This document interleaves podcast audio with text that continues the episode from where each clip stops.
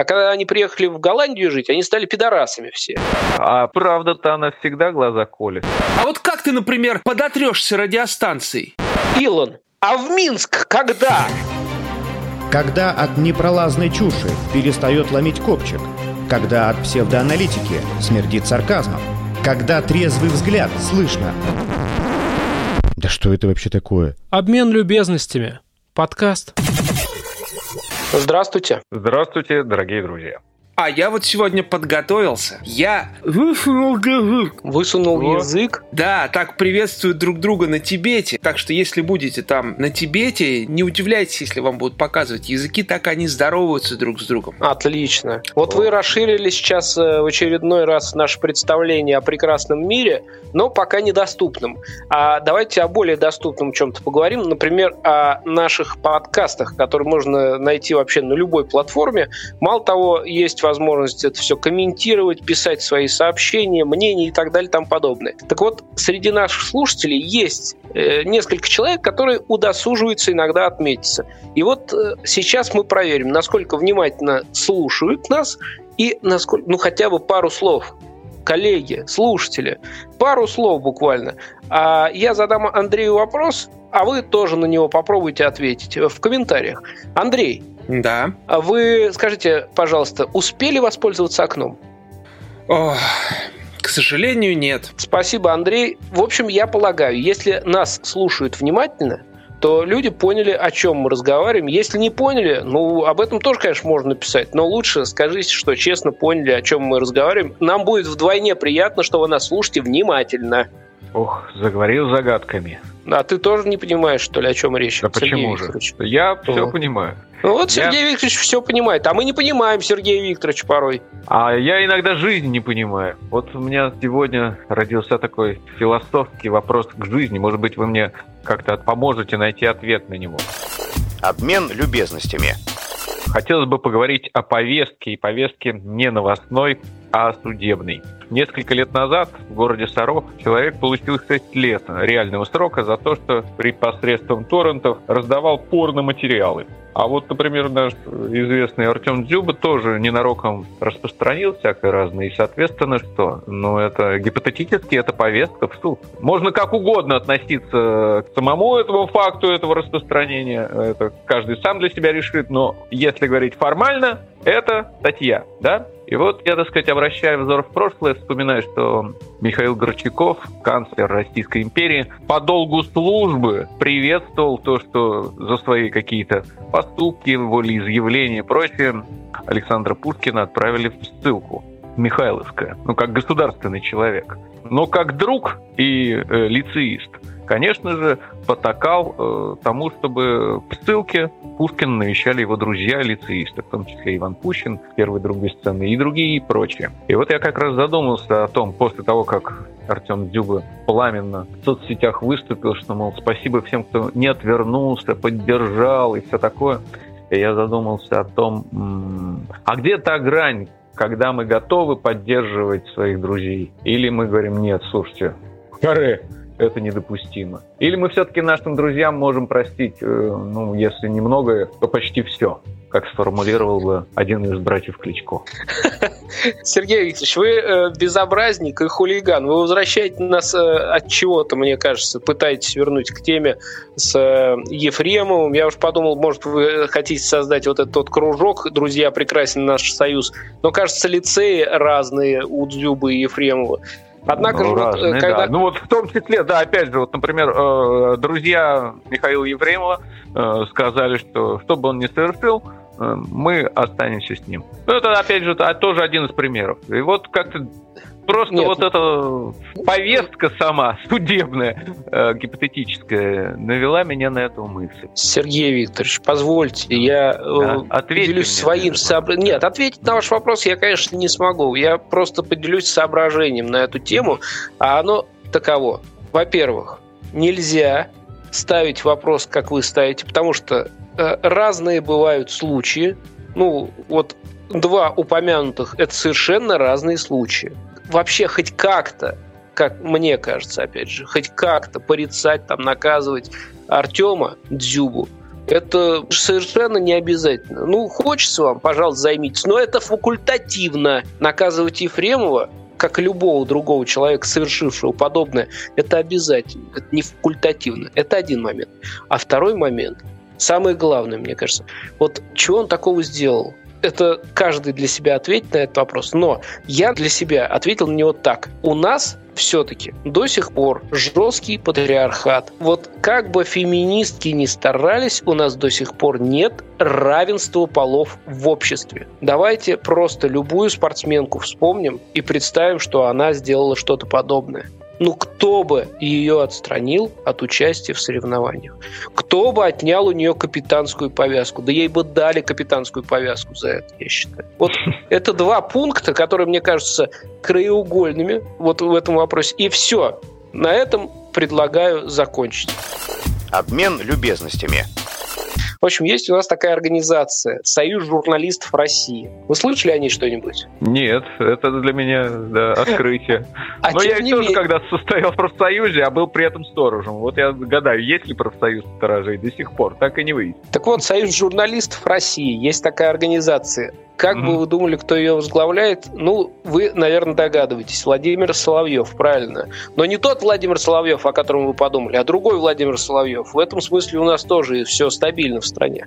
В общем, он тоже чудак, будь здоров. Так вот, значит, Союз журналистов России и ТПП направили обращение председателю правительства с просьбой внести печатные СМИ в перечень товаров первой необходимости – Угу. Я еще раз подчеркиваю, вот эти ребята, вот я их не понимаю. Они настолько оторваны от жизни, что они просят печатные СМИ внести в перечень товаров первой необходимости. Я прошу прощения, я понимаю, что это может быть, эта новость вот достаточно свежая, и э, может быть, она спровоцирована всемирным праздником, который вот буквально накануне появления в СМИ этого сообщения проходил, день отказа от бумаги. Я понимаю, что кто-то был застигнут врасплох в самый неподходящий момент в известном месте. Да, и вот тут вот газетка как раз и понадобилась. И, видимо, после этого инициатива родилась. Надо внести в перечень жизни необходимых. Но, честно, у меня в голове не укладывается, для чего сейчас вообще нужна печатная газета, кроме как бить мух. Сегодня в Кремле Андрей Андреевич Громыко принял известного американского сенатора, члена комиссии по иностранным делам Сената США Джозефа Байдена, находящегося в Москве по приглашению Верховного Совета СССР. Беседа была посвящена в основном предстоящей ратификации Советско-американского договора о ликвидации ракет средней и меньшей дальности. Отчет о встрече будет опубликован в печати.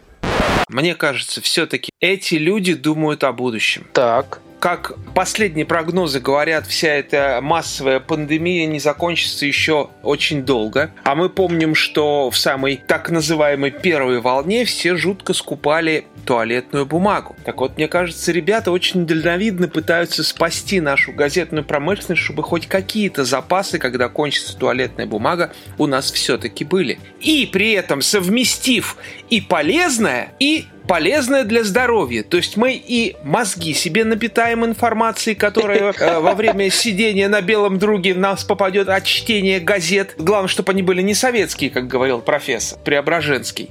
И заодно потом гигиенические потребности все свои удовлетворим в должной мере. Дальновидно? Дальновидно. А вот как ты, например, подотрешься радиостанцией? Никак. А, да, и э, электронной версии Нью-Йорк Таймс это сделать будет проблематично. Но один раз все равно можно. Я могу только блогом Варламова подтереться, как угодно. Вот видите, у каждого есть свой фетиш в этом вопросе. Но по поводу содержания газет, вот честно, вот вы говорите, что это должны быть не советские газеты. А мне кажется, вот сейчас, э, что происходит в газетах, это же зачастую ну, то, что совершенно неинтересно. Ну, то есть вот если что-то что-то интересное пишется, публикуется, извините, печатается, ну понятно, в кавычках, то это происходит не обязательно совершенно на бумаге. Это касается периодики, я не говорю про книги, прошу понять меня правильно. Угу. И вот периодика — это ну, такой рудимент, который, ну я не знаю, зачем в принципе вот его спасать, кроме как э, для тех же целей, с которыми ну, кто-то себя, например, там трогает. Ну, я несколько не соглашусь э, с тобой, Алевтин. Несмотря на то, то, что, конечно, все-таки этот бумажный носитель уходит в прошлое, тем не менее, например, газета «Вашингтон-Пост», обладатель множества пулицеровских премий, а, которые дают, конечно, за выдающиеся литературно-журналистские работы – она продолжает. Несмотря на то, что она в 2019 году отказалась от своей бесплатной версии Вашингтон Пост Экспресс, которую ежедневно выдавали, ее все-таки перевели в электронный вариант.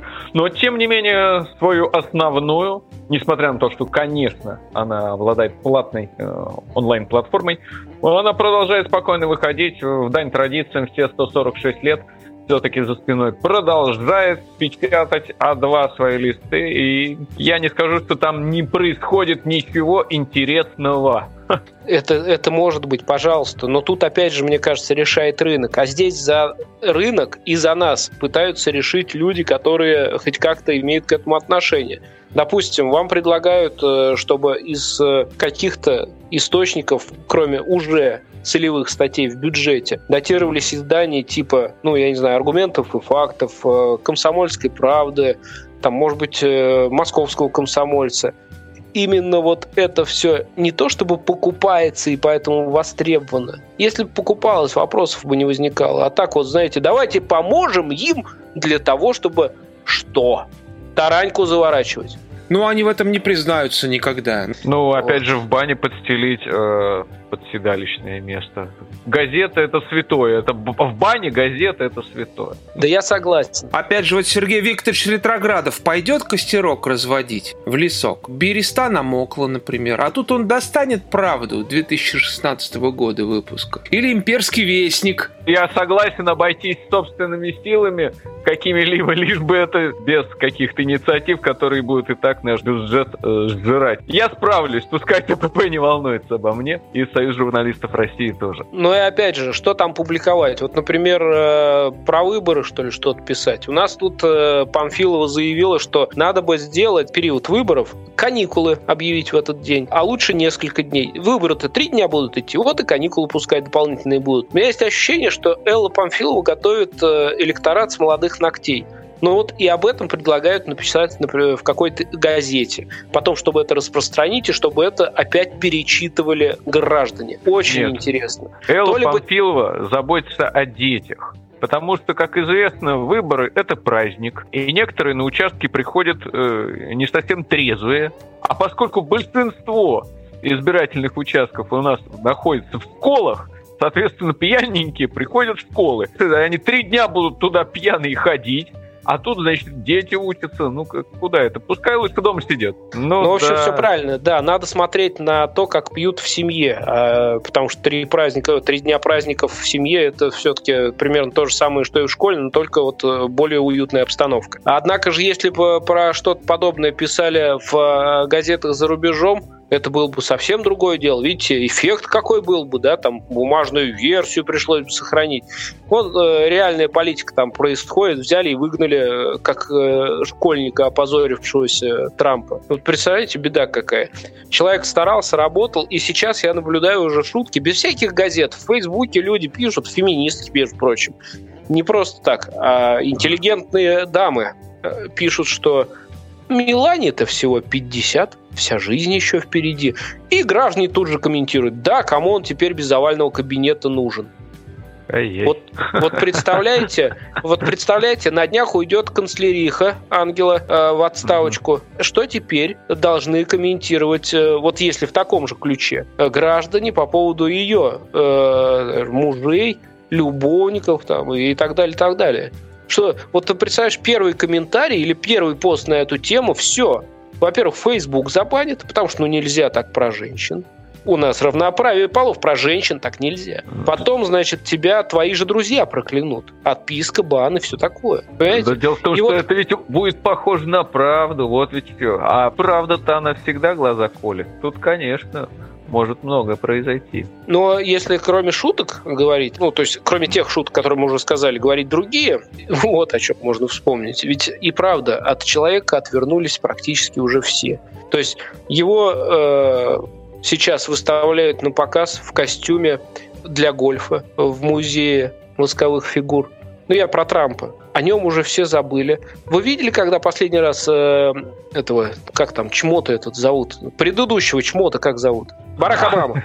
Барак Обама, да. Предыдущий чмо, значит, Барак Обама. Сейчас Байден, значит, занимает должность чма. Ну, судя по тому, что, опять же, вот пишут в соцсетях. Значит, да. предыдущий, значит, Барак наш Обама, родненький. Вы видели, как э, поистаскался человек? Так правильно, два срока чалится в наших подъездах-то. Ну, понятно. Но просто вот после этого куда-то пропал, и вот когда на публике он появляется сейчас, ну, тяжело смотреть. Ну, понимаешь, у человека все было, он всего достиг, он все сделал в этой жизни, а дальше куда ему идти? Непонятно. Чем заниматься? Непонятно. Отдохновения для души никакого. И вот, ну ладно, он еще более-менее молодой человек. Ну, а, Барак, Обамка. Да. Более-менее. А Трамп, ну что, опять в кино?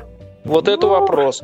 Ты не, На не, этом за него фоне... ты не переживай. Нет, да. я переживаю, знаешь, я бы даже сказал больше а, об отечестве у меня душа болит несмотря на мою Это низкую хорошо. социальную, так сказать, представительность, в смысле, не депутат я и не чиновник, однако же а душа болит, да. Болит, да, душа, но подстраховались наши отцы, подстраховались. Да. Ну-ка. Принято, значит, гарантии дополнительные безопасности экс-президентов России. Понимаете? Да, да, да, да, да, да. А теперь, а, а теперь давайте экспресс э, вопрос. Э, э, у нас сейчас будет рубрика от Дудя. Я задаю вопрос коротко, вы отвечаете не обязательно коротко.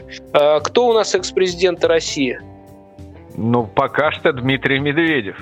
Ах ты, негодяй. Ты готовился, что ли, к передаче сегодня?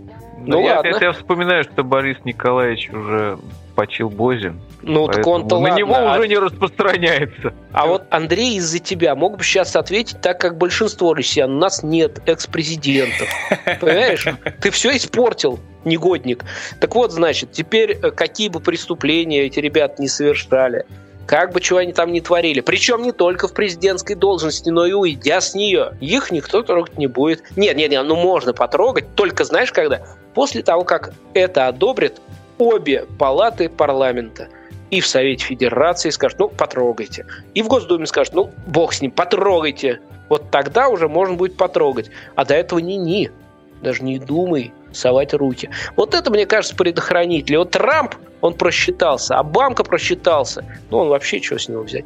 А, значит, а так вы могли безнаказанно продолжать ссать в лифтах чужих стран. Да мало того, и у себя даже в стране. Вот это жизнь, а? Ну, этот передовой опыт, я полагаю, Россия должна дарить как мягкую силу. И газетку еще в придачу к этому. Распространять, в общем, да. Обмен любезностями. Да, Какие-то у вас все грустные новости сегодня. Грустные с позиции того, что у меня сворачиваются в трубочку от подобных э, известий уши, так как мне это очень мало все интересно. Меня гораздо больше э, интересует судьба некоторых жителей африканских стран. Вот, а вот среди нас большой политик все-таки. Нет, это наследие просто советского интернационализма. Сразу видно человека, который в третьем классе сдавал деньги на линейку маленькую тетрадку, которую отправляли в Африку, да, детям. Например, есть такая страна Уганда. Есть. Так. Она такая не очень толерантная, эта страна. Там какое-то время правители сказали, все типа вот, если вы представитель нетрадиционной ориентации, то значит мы вас тут же направляем в тюрьму. Ну, как у нас примерно в советское время было, статья за подобные вещи мужеложество, по-моему, она называлась, и так далее. И, значит, некоторые прожженные капиталисты из Голландии предложили, значит, несчастным угандийским эмигрантам услугу за две с половиной тысячи евро – мы вам делаем справочку, что вы, дескать, э, гомосексуалист, и вы в Голландии получаете статус беженца и можете спокойно проживать как э, беженец. По политическим вопросам. Да, да, да, да, да. да. Блистательно. А сейчас это все вдруг оп и выяснилось. То есть люди деньги заплатили, получили статус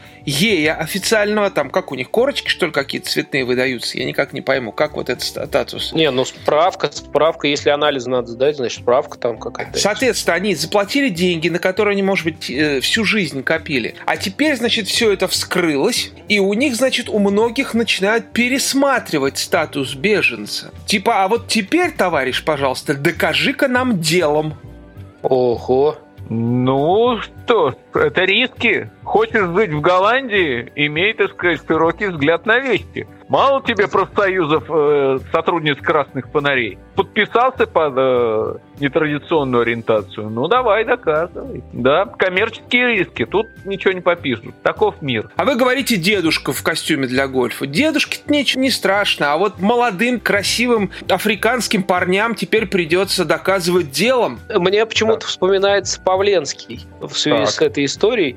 Ну вот вы знаете же, художник-акционист, Да. тот еще угандийский, э, когда беженец, правильно, да, будет, тот приколотил э, себя к Красной площади, а после, Да-да. ну, то есть, естественно, его тут все за это обижали. Ну, конечно же.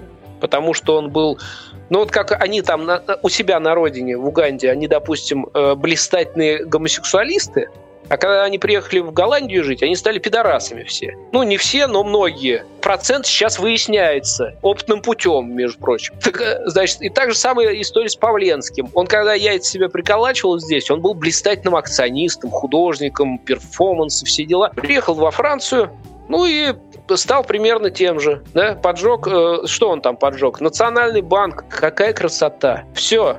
Он в тюрьме, по-моему, до сих пор он так и не вылез из тюрьмы. Потому Да. что выяснилось, что он был нормальным гомосексуалистом, а стал педерастом. Это обратная сторона жизни за рубежом. То есть, вот как любит повторять наш колумнист Сергей Викторович, одно дело туризм, другое дело иммиграция. Обмен любезностями. Запускается, наконец, «Ласточка» от Москвы до Минска. В декабре пойдет поезд чух-чух, электричку пустят, представляешь? От Минска, то есть от Москвы до Минска. Вот жизнь началась, представляешь? Это, это просто же, это сказка. Вообще, ну, ну просто на всякий случай я напомню, что такое ласточка. Ласточка — это электричка. То есть это не какой-то там поезд сидячий, что-то еще. Это электричка. Ну, вот, блин, я не знаю, как ее по-другому назвать. Она здесь ходит, э, ну, в Москве, по МЦК. Ну, понятно, что там люди от работы едут до дома и так далее. Но из города в город, окей, ласточка ходит из города в город, но это как-то странно. А однако же мы этим гордимся. Ну, то есть мы это, в смысле, РЖД заявляет, вот мы ласточку пустили, теперь еще и в Ярославль, что ли, они тут пустили из Москвы. До этого ласточка уже много-много лет ходила из Нижнего в Москву и обратно. То есть на ласточке, на электричке мы катаемся по межгороду и этим кичимся, ну, с, с подачи РЖД.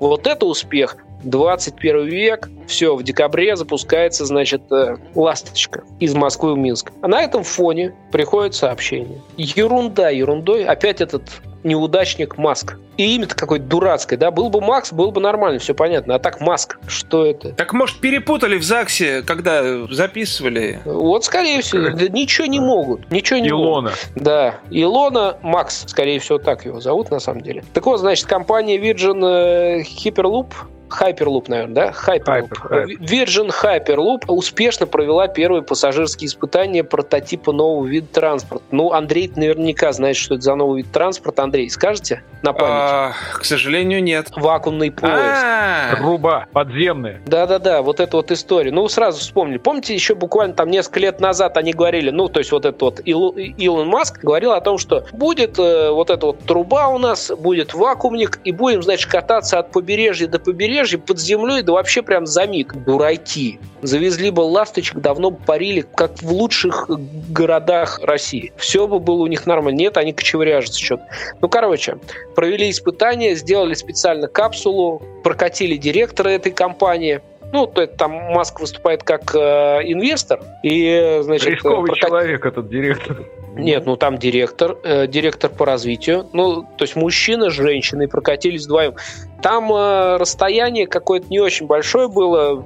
Что-то они под- построили ветку отдельно, как 500 метров, что ли, туннель соорудили. Ну, просто для того, чтобы попробовать. В Неваде это сделали. Специально для испытаний построили вот эту вот капсулу двухместную.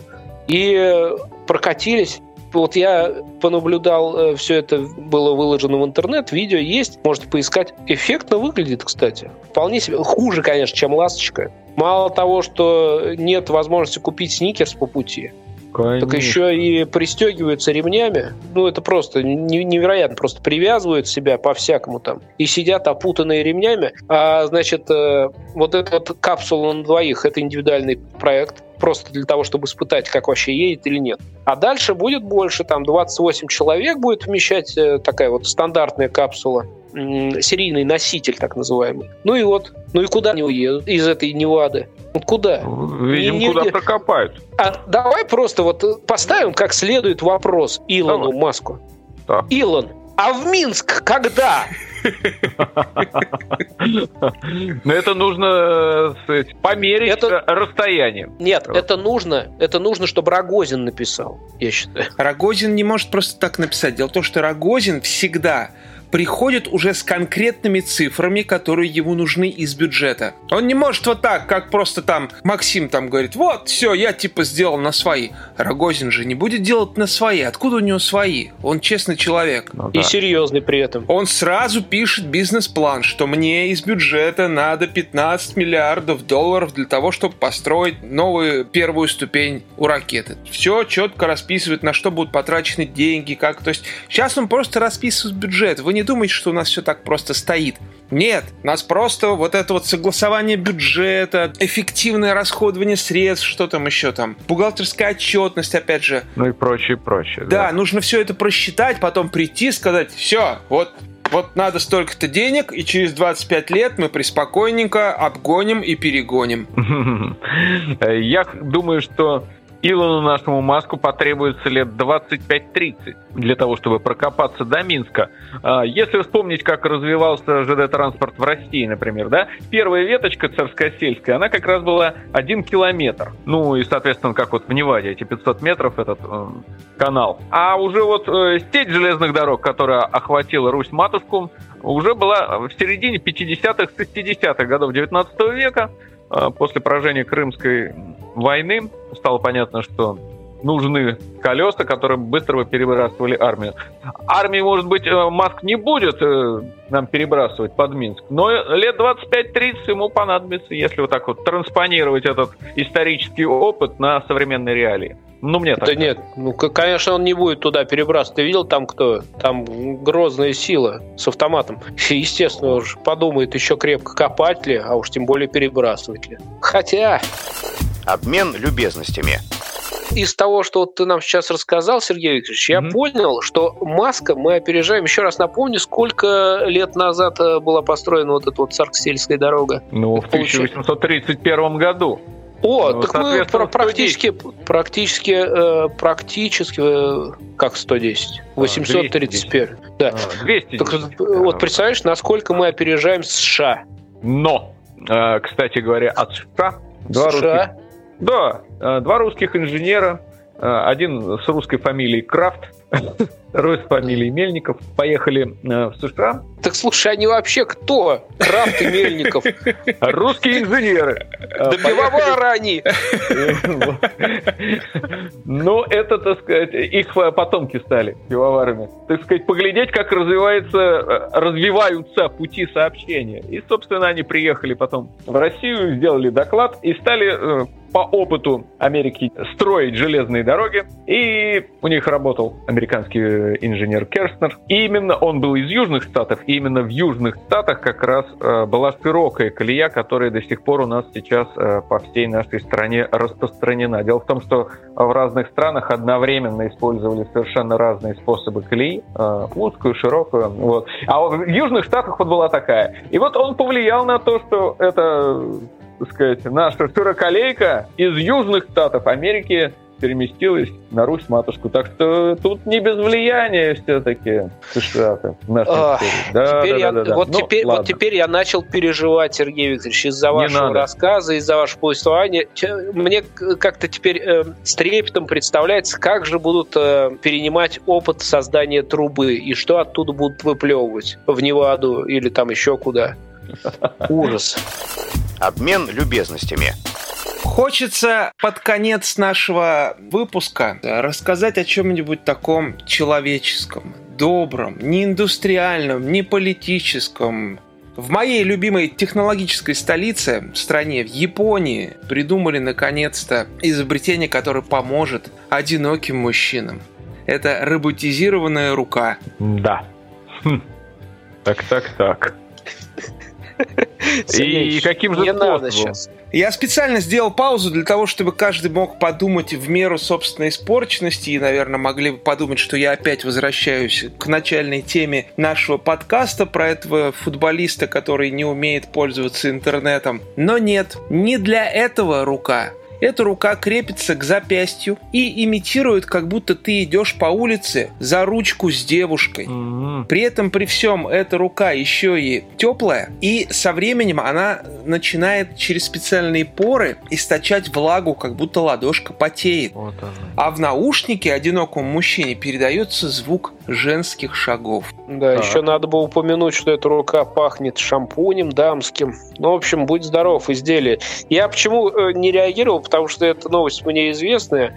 Я только вот никак не пойму, что же вообще происходит, почему женщин-то, опять, женщин почему игнорируют. Надо женщинам, э, им же нужно, да, крепкое плечо. Ну, понятно, что рука им нахрен не нужна. Пусть для них плечи выпускать начнут. Это все в феминизме дело, понимаешь? Пока женщины ходят, борются за свои права, митинги устраивают и так далее. Бедные, несчастные, обделенные мужчины приходится вот такими вот вещами. Страдают. Да, страдают. Им приходится придумать какие-то заменители. Каждый заменяет по-своему, исходя из своих потребностей. Вот в этом вся проблема-то всего лишь. Это уж точно. Кстати, я вот, знаете, э, прошу прощения, но обратил внимание на то, что женщины становятся какие-то более черствые все-таки. Я понимаю, что, наверное, сейчас я мог кого-то задеть и обидеть. Не только причем женщин, но и мужчин с такими заявлениями. Но что-то мне думается, что черствость вот эта вот, которая присуща в целом нашему обществу и миру последних лет, она как-то все больше и больше захватывает женщин. От чего такое происходит и почему все это вот в таком ключе разворачивается, я до сих пор себе ответить не могу. Но я надеюсь, что это явление временное. Сергей Викторович, как вы полагаете, прогноз мой, жизненный или нет? Все, проехали уже. Я думаю, что это вообще в корне ошибочная точка зрения. Нет Ой. никакой черствости. И все тут. Вообще или у женщин? И у женщин в частности. И вообще нет. Ага. Не встречайтесь просто э, с такими э, отдельными индивидуумами, которые нарушают это правило, что все люди доб- добрые и отзывчивые. Вам просто попались подряд э, несколько сотен испортившихся экземпляров отзывчивых людей. Вот и все. Ох ты, ну ладно. Если вы ну, такой... черная полоса, да, бывает. Ну, я- я- нет, ну если вы такой оптимист, Андрюш, вы здесь? Да, конечно. Вы тоже оптимист? Да, я прям очень порадовался этому выводу Сергея Викторовича, что он вывел финал нашего подкаста в такое позитивное русло. Дал надежду. Ну, слушайте, если э, все с такой доброй надеждой э, предлагают прощаться, я даже, наверное, не буду длинно рассказывать историю о том, как важно сохранять позитивный настрой. Я расскажу ее коротко. Вот как вы любите, Андрей, про дальние страны, за которые вы очень сильно переживаете, в отличие от того, что у вас под жопой происходит. Так вот, значит, в Тайване шутка помогла вывести человека из комы. Чувак попал в аварию летом, пролежал в коме дней 60 примерно. Ну и, в общем, там масса операций и все такое прочее. Ну, из комы не выходил, состояние получше стало, но был также в коме. И вот сидел рядом с его койкой брат, а не сестра, заметьте. И в какой-то момент в разговоре, он постоянно с ним разговаривал и пошутил. Сказал, что, знаешь, если ты вот так продолжишь в коме валяться, я съем твое любимое блюдо, куриную грудку, и даже не подумаю с тобой поделиться, не то чтобы тебе просто это оставить. И вот он так пошутил, пульс стал учащаться у этого парня, и он вышел из комы. Представляете? Вот как хорошая, добрая шутка, человеческое отношение могут спасать жизни, могут их делать э, совершенно другими, настоящими и качественно улучшать жизнь. До свидания. Всего вам самого доброго. Пока! Да, пока и побольше отзывчивых людей.